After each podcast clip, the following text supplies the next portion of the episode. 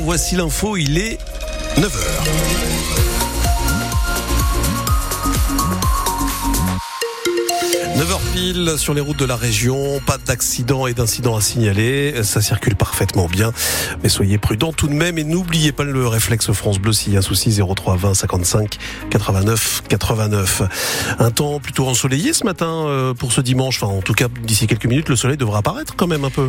Des éclaircies, oui, dans la grande majorité du nord, sauf du côté de Maubeuge et de Fourmi, il y aura des nuages. Dans le Pas-de-Calais, par contre, ça va être nuages également aujourd'hui. Pas de pluie pour la matinée ni pour le début d'après-midi. Par contre, elles vont arriver à partir de 16h. Et des températures plutôt très douces ce matin. On a 9 à 10 degrés actuellement. Les forêts des Hauts-de-France meurent à petit feu. Oui, à cause des nombreuses maladies et parasites, selon le dernier inventaire de l'IGN, l'Institut national de l'information géographique et forestière, la mortalité des forêts françaises est en hausse de 80% en 10 ans, un chiffre encore plus élevé dans les Hauts-de-France. Stéphanie Vurpillot, la chef du service de l'information statistique forestière et environnementale, nous explique les dégâts concrets dans nos bois.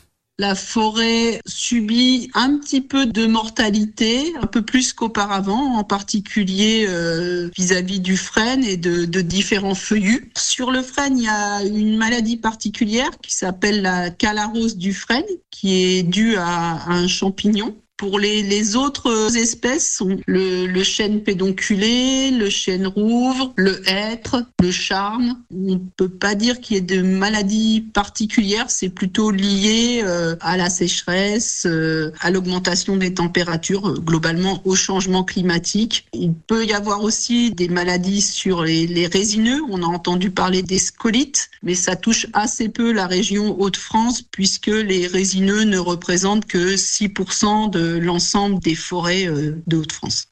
Et la lutte contre le réchauffement climatique est au cœur de deux manifestations dans le Nord. Une marche pour le climat et contre les démolitions à l'Alma et à l'Epeul est organisée à Roubaix à 14h aujourd'hui. Elle est prévue par le collectif Ensemble pour le climat. Le rendez-vous est donné place d'Amiens. Une marche pour la paix à Gaza se joindra au cortège. Et hier à Lille, environ 150 personnes se sont rassemblées à l'appel du même collectif. La région et la SNCF ont rencontré des élus locaux hier matin. Ensemble, ils ont parlé des lignes qui relient Étaples à Boulogne-sur-Mer et à Saint-Paul-sur-Ternoise. Elles sont fermées car elles ont été très abîmées par les inondations du mois dernier dans le Pas-de-Calais. Des travaux sont en cours, mais le retour à la normale n'est pas prévu avant avril. En attendant, une quarantaine de bus de substitution ont été mis en place et le nombre de TER sur les autres lignes du département vont être, va être augmenté, va être augmenté, ce qui devrait permettre un, un trafic quasi normal dans le département pour les fêtes de fin d'année. Une personne est décédée hier soir dans l'incendie d'un wagon de fret rempli de papier. Ça s'est passé un peu 21h, un 21h à Calais.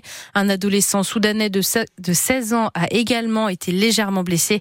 Il a été pris en charge par la police. En région parisienne, un adolescent est lui décédé après un refus d'obtempérer. Il était passager sur un scooter dont le conducteur a refusé de s'arrêter lors d'un contrôle de police après avoir grillé un feu rouge. Ce conducteur est dans un état grave. Son scooter a glissé sous une voiture mais d'après les caméras de surveillance de la commune et d'un policier, les deux jeunes hommes n'auraient pas touché le véhicule, ce qui n'explique pas leur état grave. Deux enquêtes sont ouvertes, l'une pour refus d'obtempérer, l'autre pour homicide et blessure involontaire. Elle est confiée à l'IGPN, la police des polices. Les joueurs du RC Calais, donc vous regardez des bons souvenirs de la Coupe de France. Oui, même s'ils ont perdu 4 à 1 face à Caen, club de Ligue 2, le jeune club de Régional 1 a quand même ouvert le score et a mené le match jusqu'à la 70e minute. Alexandre Gobert, le capitaine du RC Calais, n'aurait jamais imaginé vivre ça avec ses joueurs. Bah, en première mi-temps, euh, bon, c'est sûr qu'ils ont de toute façon ils avaient la possession euh, du ballon tout le match. Mais en première, on a réussi à faire quelques séquences de jeu, on a réussi, à les faire douter. C'est déjà énorme, hein, le, ce, sentiment qu'on ressent quand on marque à ce moment-là, c'est extraordinaire. Euh, la communion avec les, supporters, on aurait aimé faire plus, hein, mais c'est c'est sûr qu'une Ligue 2 contre une R1, euh, si on nous avait dit ça au début du match, bah on aurait on aurait signé tout de suite.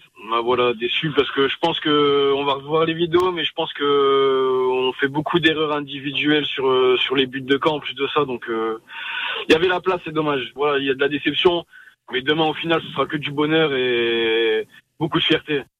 Défaite également de Dunkerque hier, sorti au tir au but face à Reims-Sainte-Anne. Dakar qui faisait son entrée dans la compétition.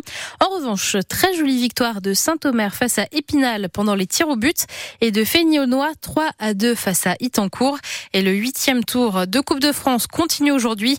Blériot-Plage joue contre Chambly à 13h30. Valenciennes affrontera Mulhouse à 15h. Football toujours, mais en Ligue 1 avec la fin de la 15e journée de championnat. À 15h, Lille affronte Clermont. Clermont, une rencontre à vivre sur France Bleu Nord avec Sylvain Charlet. En basket, victoire de Gravelines face à Strasbourg en Betclic Elite hier, 67 à 56. Cet après-midi, dans le même championnat, le Portel affronte Monaco. Monaco qui est premier, le Portel 7e. Début du match à 14h30. Du côté de la Ligue féminine de basket, défaite de Saint-Amand face à Charnay-Bourgogne. Les Amandinoises ont perdu 67 à 74 hier. Villeneuve d'Ascq, deuxième de ce championnat, joue aujourd'hui contre Basketland. Coup d'envoi à 15h15. Enfin, le compteur du Téléthon est au-dessus de celui de l'année dernière à la même, à la même heure. La 37e édition s'est conclue avec plus de 80,6 millions d'euros de promesses de dons contre 78 millions d'euros l'année dernière à la fin des 30 heures de direct. Les habitants du Pas-de-Calais veulent donner 308 000 euros cette année et les nordistes un peu plus de 629 000 euros.